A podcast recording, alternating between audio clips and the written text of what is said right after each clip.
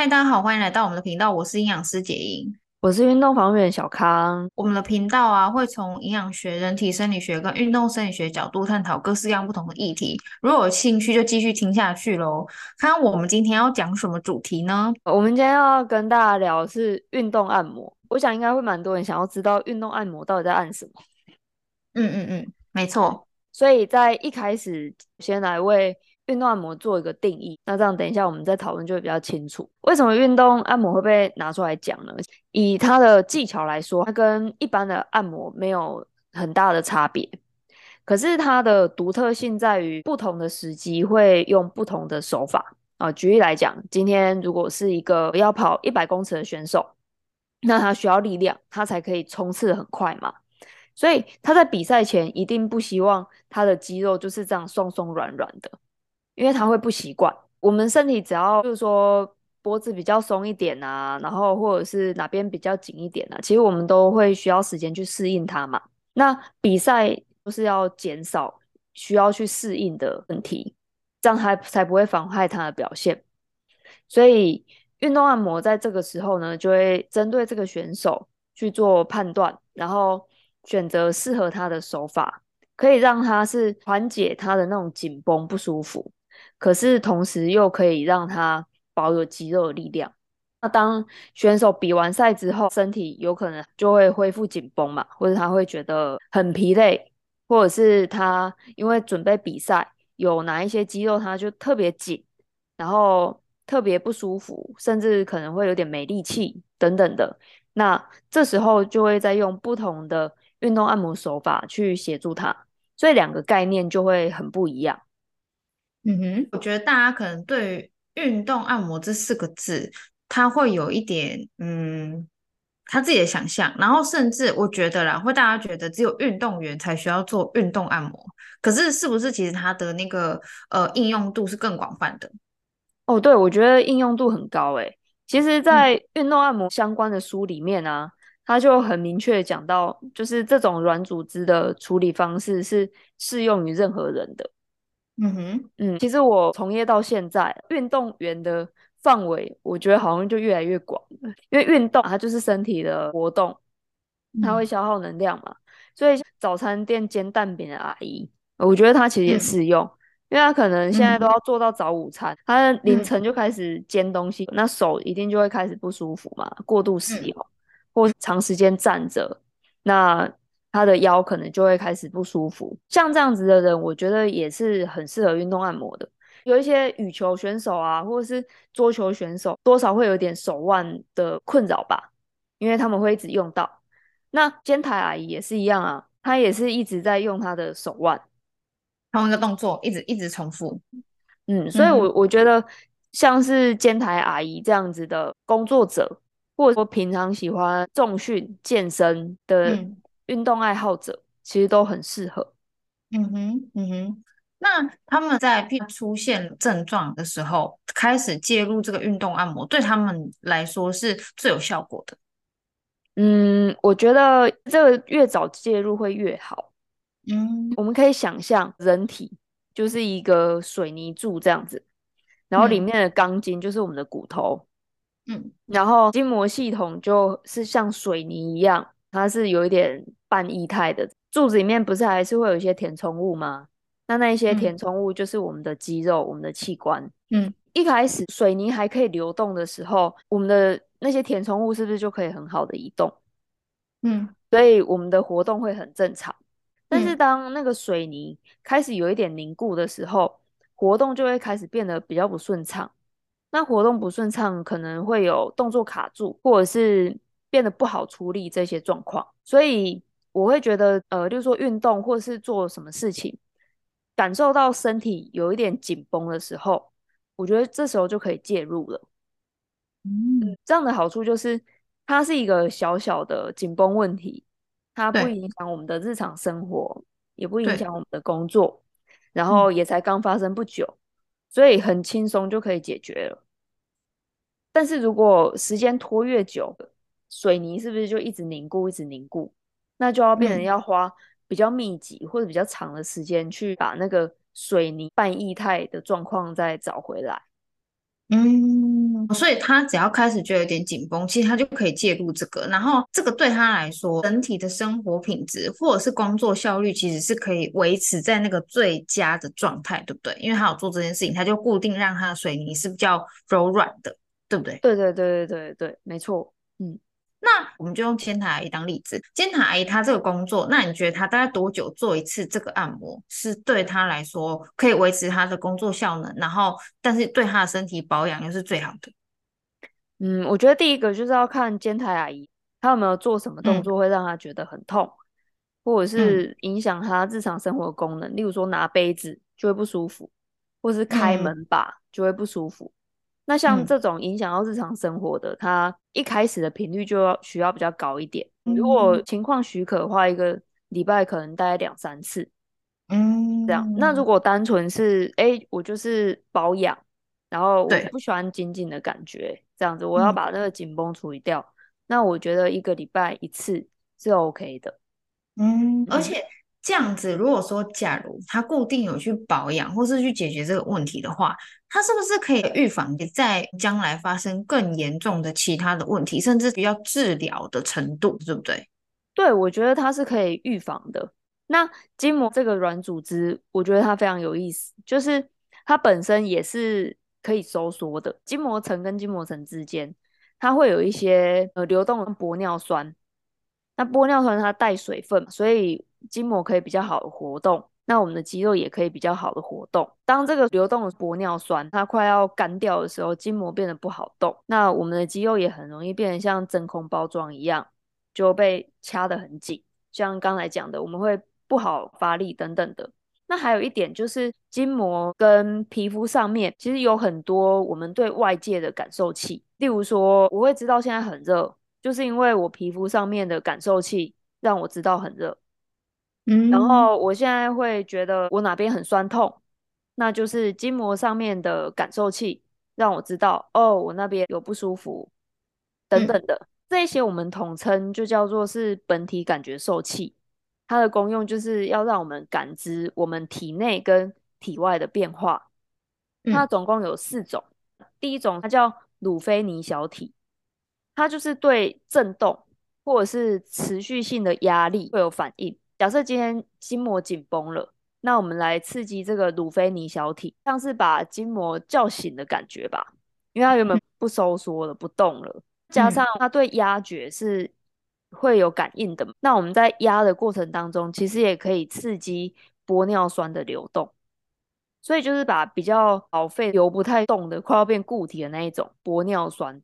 就把它排除掉，嗯、哦，或者是像运动按摩，就是用手，那手有温度嘛，就可以想象说，哎、欸，就是用一个可以加热的东西，然后把水泥里面那些凝固柔软掉，嗯、然后让它变得比较流畅，嗯、这样。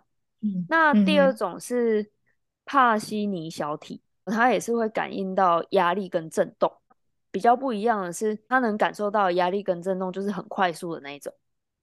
嗯，对，例如就是快速压，或者是小时候我们不是都会帮阿公阿妈或爸妈手刀拍背，那那一种就比较会刺激到帕西尼小体。嗯哼，那再来第三种就是自由神经末梢，就可以想象它全部充满一整个水泥柱，所以水泥柱里面也会有，水泥柱外面也会有，是量最多的一个本体感觉受器，像它就可以去感知到外面的状况。嗯，例如说，像刚刚讲的冷热，他甚至也可以感觉到人跟人之间的情绪。例如说，有时候跟对方讲话，嗯、你就大概可以判断说，哎、欸，这个人可能现在蛮开心的。我们讲正面一点的哈，这样之类可以感受到情绪啦。嗯、然后在内部的话，就他是很灵敏的，嗯、而且有点小小这样，因为他可能会受到情绪的影响嘛，所以有一些痛会在情绪加剧的时候，他就会觉得更不舒服。也有这样子的状况。嗯、那自由神经末梢它会有感应的，就是极轻、很轻、很轻的手法。例如说，就是很轻的放在他不舒服的地方，嗯、然后让那个人他会感觉安心，因为他就是一个稳定的接触，嗯、比较可以放松下来，也不会移动。那再配合呼吸，可以帮助他把整个情绪，然后整个自由神经末梢的那一种激活感觉就稍微降下去，这样。嗯，另外一种可以刺激自由神经末梢的手法，就是比较重的手法。假如我按一个人，他满分最痛是十分，那可能我按的这个力道就是要在五分左右，他会感觉到有五分的这个痛。那通常可能会是在一些鼓膜上面啦，所以他会需要比较大的刺激。那当然，也许会有不一样的说法或者什么的。嗯、不过在这就是跟大家分享我自己的理解。嗯、那最后两种就是肌梭跟高尔肌腱器。嗯，所以为什么我们拉筋会有用？嗯、一开始被拉的时候，那个感受器你就觉得啊危险，所以我要赶快缩短。嗯、可是过了一段时间之后，他就发现哎、欸，其实还好哎、欸，不是很危险，没关系。嗯，他就会慢慢的放松开来。或者是说，像有一些人不是会大力按个肌肉嘛？按那个肌肉的时候，通常就会觉得很痛，就马上缩起来嘛。可是你一直按着它，一直按着它，一直按着它，那它过久还是会慢慢的放松开来。嗯嗯，像是这种感觉。那这个也会跟肌梭，然后就是刚刚讲的鲁菲尼小体啊、帕西尼小体、自由神经末梢一起，嗯，他们会同、嗯、同时受到刺激，所以不一定说，哎，一个手法只能。去刺激某一个本体感觉受器，嗯，应该是说，其实所有的手法它虽然有针对性，但是每一种的本体感觉受器，它多少还是会受到一些刺激的。嗯，所以那些本体感觉受器经常性的被刺激，就可以让那些水泥变得比较柔软，然后流动性比较好，对不对？是不是这样子？对，就是在适当的刺激之下。状况会像你说的那样子比较好，嗯嗯，但是我也有遇过反例，可能像有一些人很常在做放松这件事情，对，然后比较喜欢那种痛爽痛爽的那种，按越大力越好，没有痛就好像没有感觉。我不是按很大力的那个派别，我想那个派别有它的理论基础在，但因为我不了解，所以我就只分享我看到的现象。嗯，那像这样子的人啊，如果他按的频率很高。通常他的皮肤就会很硬，压、嗯、下去就崩崩的。嗯、我们人体的皮肤是软的嘛？对，那他也会容易没感觉。嗯，因为他已经可以承受那个压力，他已经习惯了、嗯、痛觉，他也他也习惯了，所以他就会要越压越重。嗯、是因为第一，他的感觉变得没有那么灵敏。嗯，第二个是。它的皮肤滑动性不好，它算压迫，它可以让玻尿酸是可以流动的。不过其实按摩多少还是会带一些肌肉的损伤，就跟运动一样，多少会有点撕裂。所以按摩的强度比较高的话，肌肉撕裂的比率程度比较大，可能就会稍微比较大。那这样子就会引发发炎反应嘛？那发炎反应的时候，我们肌肉在修复。是不是会有一些代谢的废物被排出来，细胞之类的？那或者是说，也会有一些疤痕组织，它要赶快愈合，然后因为那边有破洞，它要赶快把它长好。嗯，那它就是随便长，除非说我们有特别去照顾它，它才会顺着肌肉的方向长。那我们现在就可以想象，今天如果一个人他一直被按按按按，然后按到很痛很痛很痛。那这样子久而久之，它的肌肉是不是就会开始变得比较没有那么有弹性？因为大部分都会是被那个疤痕组织覆盖了，呃，给覆盖了。嗯嗯，对。所以我觉得按摩虽然是一个好的东西，可是也是过犹不及啦。嗯，像我也有遇过啊，我的派别就是比较柔软派的，因为我我自己本人怕痛，所以我的做法就是以不痛为原则。就是任何痛，嗯、只要有痛觉出现，那都算。嗯，所以基本上在做的时候，就是不会有刺激感，没有那种扯皮的感觉，也没有任何痛。那为什么选择这样做法？是因为我发现不痛也会好，那所以就没有就不用痛了嘛。就是如果没有很喜欢这种痛觉的人，但是他也会遇到一个状况，就是今天假设我在单一个地方。我按太多了，那等于对那个肌肉或是关节来讲，剂量就太高了。嗯，那就会变成，哎，虽然过程当中没有什么不舒服，可是隔天它有酸痛的那个几率就会提高。嗯，我以前就有一次，我帮我爸用的时候，那时候我年纪还小，然后刚学会这些东西。嗯、那一次帮他用的时候，就他可以到完全没有感觉，嗯，对，他所有症状全部消失，嗯，可是他隔天马上症状就反扑了，嗯。嗯，就是可能说，哎、欸，原本脚有那种冷热的感觉，哎、欸，当下处处理完按摩完没有这样的感受，可是隔天，哎、欸，那个冷热的感觉就加深了，然后需要几天它慢慢恢复这样。嗯，所以从那一次经验，我就感深深的感受到，就是按摩它其实也像吃药一样，在不同的时间要配合不同的剂量跟强度，这样。嗯，就是不是一昧的做到底才是好的这样子。对，然后也不是说每天一直按这样子就是最棒的，嗯、还是要看每一个人的状况，嗯、它就是会有一些个人化的因素啦，好像营养也是。嗯，然后呃，之前有人问，就是。运动按摩是可以自己做的吗？运动按摩可以自己做啊，就是呃，像有时候可以用那个滚筒啊，那甚至有一些人他会用那个按摩枪啊，或是网球啊这一些的，嗯，他们都是有效的。不过有一些情况要特别提醒大家，例如说像滚筒好了，或者他会想要把那个大腿外侧那个很紧的地方把它滚到很软。那第一，基本上我觉得。不太有机会变得很软的，因为那个地方它本身就是比较坚硬的结缔组织。然后第二个就是力道，我在用这些的时候啊，有一些人就会觉得说，好，我这边硬硬的，我就要用力把它滚开。就我碰到的，我觉得成效没有到很高，因为可能当下会觉得比较舒缓，可是隔天还是会恢复一样的。嗯，那这也还有一个原因，就是因为我们肌肉有浅层、有深层，有一些肌肉它就比较深层嘛。那这一些，例如说网球啊，然后按摩滚筒啊，它可以压到的深度其实是有限的，嗯，或是像拔罐啊等等之类的，这些都是很好的方法。可是如果说只用单一方法的话，就会发现说，哎，这个人啊，他皮很松，嗯，他会有点皮肉分离的感觉，哦，就是浅层的地方它很松，然后弹性很好，嗯、活动度很好。可是再压深一点，就会发现里面全部都是真空包装的肌肉，嗯，或者是都是凝固的水泥跟填充物。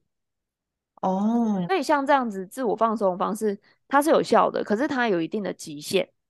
嗯，因为像有些地方它就是比较细，可能球或是那个滚筒就做不到，嗯、或者是说它的深度就是有限，比较深层的它还是需要别人协助。嗯，像按摩枪现在也很多人在用嘛，嗯，那我会觉得在使用按摩枪的时候要特别注意，例如说不要拿它去打脊椎，嗯，我会这样提示，发现说也有一些人可能会蛮直觉的，就是我哪里酸打哪里，哦，那我相信大家都明白为什么不要打脊椎，可是在这里为什么还要特别强调呢？因为按摩枪它的速度、它的频率，还有它给身体的力量是。我们没办法知道的，我不知道它到底多大力，所以我会觉得，今天如果使用按摩枪的话，就建议是用在肌肉比较大的那一些区域，会比较适当啦。然后，当然它的深度其实也是有限的，嗯，所以我觉得还是可以有各种搭配会比较好。例如说，哎，我也可以去泡个冰水疗啊，嗯，十五度、十五二十分钟这样子，然后或者是充足的睡眠啊，其实这是最重要的。如果睡得很好，诶，说不定连按摩都不用，嗯。之类的，嗯，所以自己做那个运动按摩或是某些辅助啦，它它只能够起到一点点的效果。但如果你要做到很深层的或者是很全面性的改善的话，可能那个东西就没有办法完全只靠它就做到这样子。嗯，而且它没有办法克制化，对不对？嗯，对，就是我觉得每个东西它当然都有极限啦。也有一些状况是按摩处理不了的。嗯、我们要知道，就是我现在是不是面临极限呢？嗯，呃，例如说，像每个人他本能性会给自己按摩嘛，那他一定知道怎么按他会比较舒服。嗯，可是有一点也要特别提醒啊，就是如果自己按的话，会比较不建议是按到很痛的那一种，因为我曾。经就有遇过他，呃，有一个。选手他的手肘不舒服，因为他开刀嘛，然后有那个疤这样，哦，他就觉得那个地方很痛，嗯、啊，那个也很久了啦，嗯、就已经很久了，然后他就是狂按他，嗯、狂按，狂按，狂按，就隔天就超痛的。就是会蛮，因为按摩我们刚刚有讲，它有可能会有一些肌肉的肌纤维的撕裂嘛。对，对对对，所以自己操作的时候，就是千万要注意力道。那比较安全的方式就是以不痛为原则去执行。嗯，因为轻轻按它也会好啊。对，嗯。因为网络上啊，我有很多的那个资讯是会说哦，我觉得，因为我我的关注的是瘦身资讯，我的个案也是。然后他们如果说，譬如说好，他运动完之后怕那个肌肉会变大，所以他希望他是顺的，所以他要去运动，但是他要做那个舒缓或拉筋的时候，他就是会往死里按，就是就是因为他会觉得要按开，然后按够痛，按开才不会就是肌肉 get 鬼 Q，然后就是大大的这样，胖胖的这样。对，所以我觉得他们可能会犯这个错误，嗯、就你刚刚讲的一个错误，对不对？嗯，从我们刚刚的理论来讲的话，他大力按有可能会让他脚变得更肿，对不对？对对对，但是因为我觉得可能因为资讯太过于就是混乱了，然后太复杂了，太多了，所以我觉得他们会很常讲。然后我就会看到他按呐啊，啊，或者是按旁边那个胆经有没有？他就说啊，不然顺便舒缓一下胆经，贵 OK。对对对对对，我我也遇过这这一种的。就是那个都，那就比较严格啊。可是那个淤青，呃，中医的说法我不晓得，因为我我不是那方面的专家。但是以西方运动医学这种角度来看的话，它其实就是微血管破裂嘛。那微血管破裂，它其实也是一种发炎的反应啊，就会开始累积一些莫名其妙的东西在你的胆经上面，可能胆经就会慢慢出现一些颗粒，因为那个水泥被搞得很混乱嘛，它就会无法流动，然后那些填充物也都不好活动。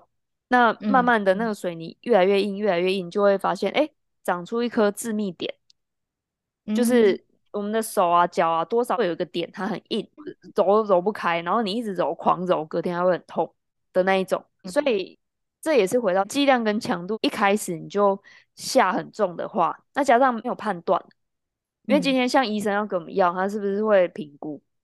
嗯，他会知道，哎、欸，我们现在是什么症状，需要什么药。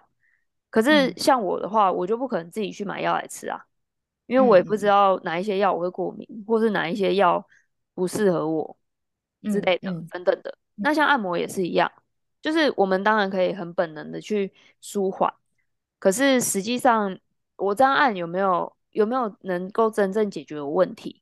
那这个我觉得还是会需要专业的人协助。嗯，好。我觉得今天这一集很重要 哎、欸，我虽然说我我每次都说每一集很重要啦，还好啦，但有时候那个这个心情讨论那个就很有趣，这样就是一些一些讨论。但是我觉得学术这一块的话，其实可以让大家更了解。运动按摩领域，它其实是比我们想象中，或者是比你直接看它的那个名词来讲还要更广义的。然后再来就是，实际上你能够自己 DIY 做的那个运动按摩，觉得其实是有限的。再来，你不知道你按到哪里，那你可能就是刚刚讲的，我觉得那最最可怕的就是你按到外皮很松，然后里面很硬，所以你以为 你以为很好，结果。对，结果其实里面问题没有被解决。我觉得这些的话，可能就是要，就是这个知识传达给大家，就是可以让大家知道这件这件事情的重要性。所以你可能要自己搭配辅助，但是你还是要掺杂那个呃专业人员的意见，还有就是可能他帮你做，我觉得会比较有效果，这样对不对？嗯，对，就是比较全面性的去看待这个不舒服的感觉啦。那刚刚不是有讲到，哎，自己按可以。以不痛为原则去做吗？嗯，我我想要再补充一点，为什么这个这么重要？因为其实舒服它就是一个效果了。嗯嗯嗯。所以自己在帮自己按的时候，不管是你滚筒还是你用手按摩，你只要让你自己觉得很舒服，嗯，那你怎么做都可以。嗯，那那当然，那按摩枪有时候打会觉得舒服啊，可是打在脊椎上还是绝对不行，那太危险。嗯嗯。嗯对，所以以舒服为出发点去做的话，我认为那个效果会比较好。嗯、然后，但是有一些问题，它还是会需要专业的协助，所以大概也会比较建议大家，就是有一个停损点啦。假如说我今天有一个不舒服了，嗯、那我一开始一定先自己处理嘛，嗯、处理到好最多就是两个礼拜啊，好，或是有一些人比较谨慎，他就观察一个礼拜，哎，完全没改善，那就代表他需要。接受进一步的协助了。嗯嗯嗯，好哦。哎，如果大家有那个需求的话，可以找蔡小康。因为他他很专业，而且他对这件事情，就是因为你上次有讲啊，你说按的人是怎么样的心情或怎么样的感觉，被按的人是会感受到的。所以我觉得，既然你你会关注到这件事情，就代表你很在意那个被按的人的感觉。因为我们曾我们都有曾经备案，然后你就跟他讲说，我想要再轻一点，但他没有在理你，然后 的那个经验呢、啊，就是你被按到快要窒息的这样子。对，就是他只是想要帮你解决你的问题，而且他觉得你就需要这样的力道，可是他没有在管你的感受。对，但是我觉得小康是他会在意你的感受的，所以因为他知道做的人跟被做的人，他。他们是一起的，在这件事情上面是共同共感的，所以我觉得他会关注这件事情，代表这件事情就如果你真的想要被放松或是被解决问题的话，他就可以帮你解决问题，所以可以找蔡小康哦。耶，谢谢大家。如果大家来找我的话，我也很开心啦。嗯，对对对，欢迎大家去找蔡小康解决呃，所有那个跟运动相关的，或者是跟呃一些疼痛啊什么等等有相关性的问题，这样子。嗯嗯嗯，对，欢迎大家来。好，今天就分享到这边喽，谢谢大家，谢谢大家，拜拜，拜拜。